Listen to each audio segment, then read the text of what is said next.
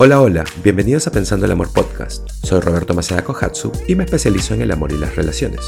Este es un espacio en donde hago episodios cortos para ofrecerte nuevas definiciones y nuevas perspectivas que te ayuden a cambiar tu mentalidad para que salgas de tu zona de confort y puedas vivir una vida más significativa. Así que, vamos. Pienso que no necesitas motivación, sino lo que necesitas es un gran porqué y estructura.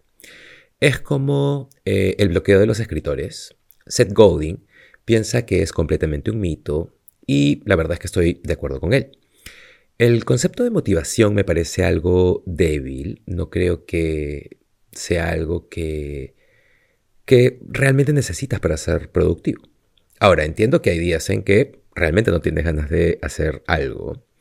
Eh, más bien hay días en que sale natural y es muy fácil hacer tus cosas. Y hay días en que simplemente no quieres hacerlo. Entiendo eso. Pero no puedes depender de la motivación para construir lo que quieres construir, sea un negocio o una nueva relación o cualquier cosa que sea. Si todo solo depende de la motivación, eh, nada va a ser hecho. Si para levantarte de la cama necesitas ver videos o alguna cosa motivacional todos los días, eh, la verdad es que vas a perder mucho tiempo en YouTube y va a ser solo una salida o un escape. Entonces, Muchas personas que no hacen nada porque no sienten la motivación. Personas que dicen, eh, no sé, no me siento motivado, así que no voy a hacer ejercicio hoy. O no voy a hacer esto o lo otro. Normalmente, la verdad es que hay algo más grande sucediendo que los está bloqueando. Y no es por falta de motivación. Ok, entonces, hablemos de nuestros porqués y también hablemos de la estructura. Eh, las cosas suceden, las cosas se construyen por las estructuras, por las rutinas, por los rituales. Un ejemplo es que cuando queremos trabajar en... Eh, o cambiar nuestro cuerpo, por ejemplo. Normalmente hay un programa en eso, hay un ritual, hay un, hay un macro, el cual es ir al gimnasio o cualquiera que sea el ejercicio que hagas, eh, no sea a la piscina, a la cancha o lo que sea. Y luego está la repetición, que es el micro, es el programa, cualquier, cualquiera que sea ese programa, que está dentro de lo que necesitas experimentar. No sé, tal vez son 10 vueltas a la piscina, o tal vez es boxeo, o tal vez es una clase, o no sé, algún programa especial que tengas, eh, CrossFit, pesas, lo que sea. Entonces, está el macro, que es cuántos días a la semana vas a ir. Y luego está el micro, que es el programa. El programa dentro de la estructura del tiempo que vas a estar ahí. Y luego está la repetición de eso, lo cual crea atracción y resultados y tu cuerpo empieza a cambiar. Claro, mientras a la par no estés comiendo donas o, Burger King todos los días. Pero es integrarlo en tu vida lo que hace que sea sostenible. Y sí, hay días en que no estás motivado y más bien tienes que encontrarlo dentro tuyo para llevarte ahí. Y también hay días en que estás encendido y terminas ejercitándote dos o tres veces. o si eres un escritor, hay días en que puedes escribir todo el día y solo sientes que escribiste por 20 minutos. Y hay días en que solo quieres, eh, no sé, poner agujas en tus ojos antes que sentarte a escribir. Entonces, la estructura. No creo que nada pueda ser construido sin estructura, sin algún tipo de disciplina, sin algún tipo de rutina. Y aquí está la cosa creo que tienes que diseñar una estructura que funcione para ti.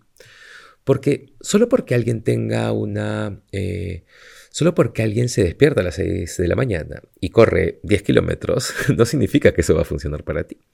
Creo que tienes que diseñar una estructura que funcione para ti. Por ejemplo, para mí, eh, me despierto y lo primero que hago, después de mi café, empiezo a escribir algo, sea en mi teléfono o en algún cuaderno, y esto lo hago para empezar a mover cualquier tipo de bloqueo. Solo poner palabras en un papel, es solo escribir algo, eh, no sé, puede ser un post para Instagram o algo que haya estado pensando, lo que sea, solo empiezo a escribir. Y luego, después de desayunar, o a veces me salto el desayuno si estoy en proceso de algún ayuno intermitente, pero me voy a hacer ejercicio. Y una vez que empiezo eso, voy a tener algún tipo de programa sea, no sé, una clase o algo específico que debo ejercitar ese día, eh, no sé, pero algo va a suceder mientras estoy ejercitándome. y luego todo cambia. Y no sé, puedo tener una sesión con alguna persona, algún cliente, o algo de trabajo administrativo, o hago alguna otra cosa. Y después nuevamente me pongo a escribir. Pero tal vez es escribir algo distinto. Y en lugar de escribir algo para internet, puedo ponerme a trabajar en mi libro o de repente me pongo a hacer un video o un episodio del podcast, no sé. Pero es esta idea de tener una estructura. Y ese ejemplo funciona para mí porque me gusta la variedad, tengo que poder estar haciendo varias cosas diferentes. La verdad es que no puedo poner mi cabeza o enfocarla a trabajar en un solo proyecto, porque siempre hay muchas cosas sucediendo en realidad. Pero eso es lo que hace, eh, para mí, eso es lo que hace mi vida interesante. Para mí, eso es lo que me hace despertarme cada mañana, jugar con todos estos diferentes legos. Y sabiendo esto de mí, estructuro y diseño mi programa de acuerdo a lo que funciona para mí.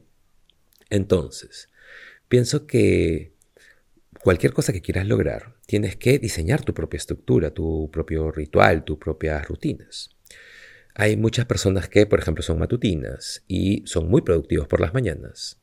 Y hay personas que son nocturnas, que después de que llegan a casa del trabajo o de repente es después de la medianoche cuando se sienten más creativos y entonces empiezan a hacerlo ahí. Entonces tienes que decidir qué es lo que funciona para ti, conociéndote y luego diseñar la estructura alrededor de eso. Ahora hablemos de tus porqués. Hay un porqué superficial, el estoy haciendo esto porque, no sé, necesito dinero, o estoy haciendo esto porque quiero, no sé, publicar un libro, eh, no sé, cualquiera que sea tu meta, cualquiera que sea tu porqué, hay un porqué logístico. Eh, estoy haciendo esto porque odio mi trabajo y quiero crear, eh, no sé, una plataforma para ayudar a personas en su crecimiento personal. O poder tener mi propia oficina. estoy haciendo esto porque estoy harto de no sentirme en forma y quiero mejorarlo o cambiarlo. Entonces, hay estos porqué que están más en la superficie. Y luego está el porqué más profundo. Estás haciéndolo porque, eh, no sé, se alinea con tu propósito, lo estás haciendo porque se vincula con tu historia, lo estás haciendo porque tienes unas ganas muy orgánicas de hacerlo, lo estás haciendo porque has logrado atravesar algo y ahora quieres compartirlo con el mundo. Y creo que un porqué más profundo es que lo estás haciendo porque has sido de una cierta manera toda tu vida y quieres establecer un mejor ejemplo para, eh, no sé, para tus hijos o para las siguientes generaciones. Eh, pero la cosa es que el, el gran porqué, el porqué más profundo, es el porqué que va a crear motivación. Motivación entre comillas. Es el que va a hacer que te levantes de la cama. Entonces, también está el miedo que de pronto entra. Porque cuando sea que estemos haciendo algo o construyendo algo, y todos tenemos diferentes tipos de miedo. Y el porqué más profundo es el que va a hacer que puedas atravesar la gran pared que pone el miedo. Eso no lo va a lograr el porqué más pequeño, el porqué logístico. El porqué logístico es más bidimensional y es lo que está escrito en el papel, pero el porqué grande, el profundo, es desde el cual vas a funcionar o accionar. Desde, eh, valga la redundancia, desde un lugar más profundo en donde vas a encontrar coraje o energía o lo que sea que necesites para poder atravesar tu pared de miedo y poder hacer las cosas. Por ejemplo, cuando me ejercito, si estoy haciendo ejercicio solo, eh, y no sé si solo soy yo, pero creo que le sucede a todo el mundo, pero si estoy ejercitándome solo, no me esfuerzo tanto, no me reto tanto. En cambio, si estuviese haciéndolo, eh, estuviese en, no sé, en una clase o con mis amigos o si alguien me está haciendo entrenar, o si hay gente mirando, no sé, tal vez un campeonato de algo. Porque el ambiente también es súper importante. Y no importa cuál sea la razón, y probablemente yo ejercitándome más fuerte o mejor porque hay gente mirándome. Seguramente es por ego, pero a quién importa. si te lleva al resultado, pues que sea. Pero la idea es usar el ambiente. Entonces, si sé eso de mí, no me voy a ejercitar solo porque no va a ser sostenible. Y luego va a ser más difícil para mí volver a hacerlo de nuevo. Entonces, tienes que saber que el ambiente juega un papel en la creación de estructura para poder hacer las cosas. Otro ejemplo es que cuando escribo, puedo escribir estando solo, pero también gran parte del día tengo que ir a lugares, sobre todo a cafés, en donde hay actividad y perros y otras personas escribiendo o haciendo algo. Pero esto me ayuda a enfocarme y me hace hacer las cosas. Si estoy solo en mi casa mirando la computadora, empieza a darme flojera, pongo excusas y termino no haciendo nada. Entonces, el ambiente juega un papel importante. Así que cuando quieras hacer algo, piensa en el ambiente. ¿A dónde necesitas ir para que puedas ser productivo? Así que, nada, recapitulando eh, rápidamente. Entonces, motivación. No pienses que necesitas motivación, porque si piensas que necesitas motivación, vas a depender de eso. Y los días que no te sientas motivado, no vas a poder hacer nada.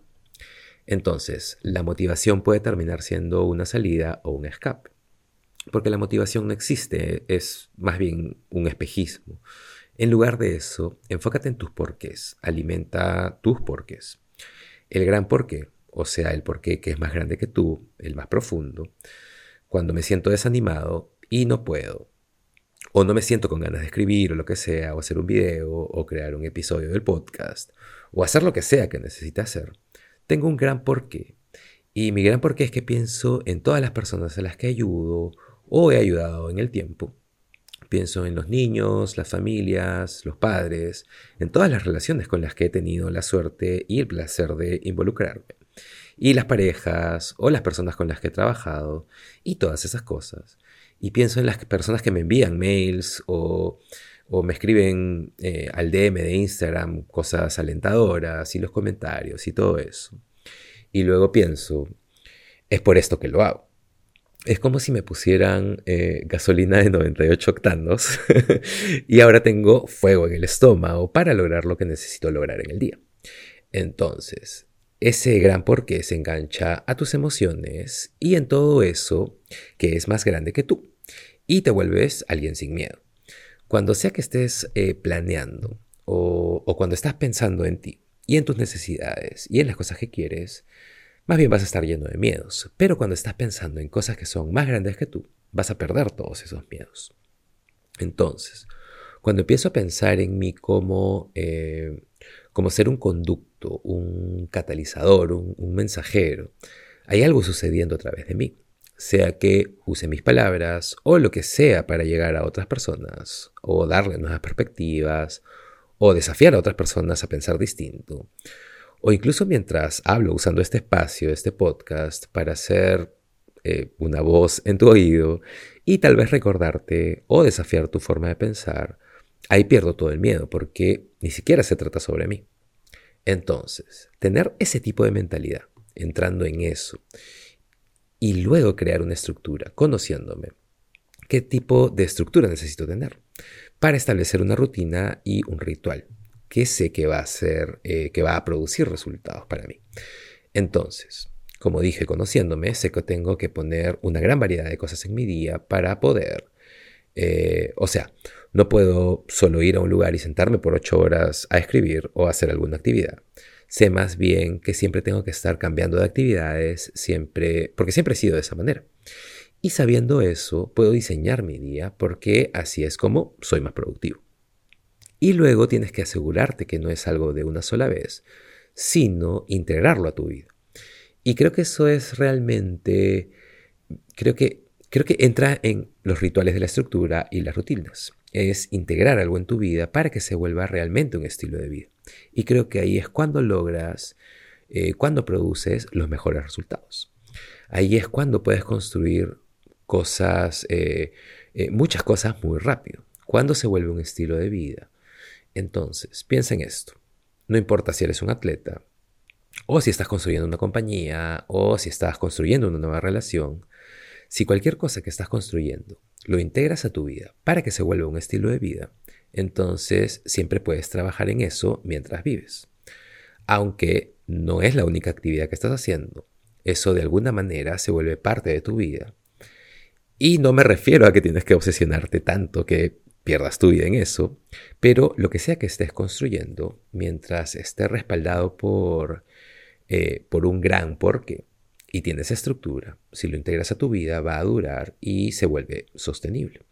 Y usualmente las cosas que duran poco, las que no son construidas, las que se desmoronan y no duran, eh, cuando cambias lo que sea que estés construyendo y lo vuelves un estilo de vida y es respaldado por ese porqué que es más grande que tú y te conoces, entonces sabes cómo crear estructura para tu día y tu ambiente. Y por lo tanto, no necesitas motivación. Todo lo que tienes que hacer es vivir y vas a ser productivo y las cosas van a ser construidas. Gracias por estar aquí el día de hoy. Espero haya sido un episodio significativo. Compártelo si crees que a alguien le puede gustar. Y por favor, si te gustan los episodios del podcast, suscríbete, dale un rating, porque es la única manera de que llegue a más personas. Gracias por estar aquí y ya nos vemos en el siguiente episodio de Pensando el Amor Podcast. Chao.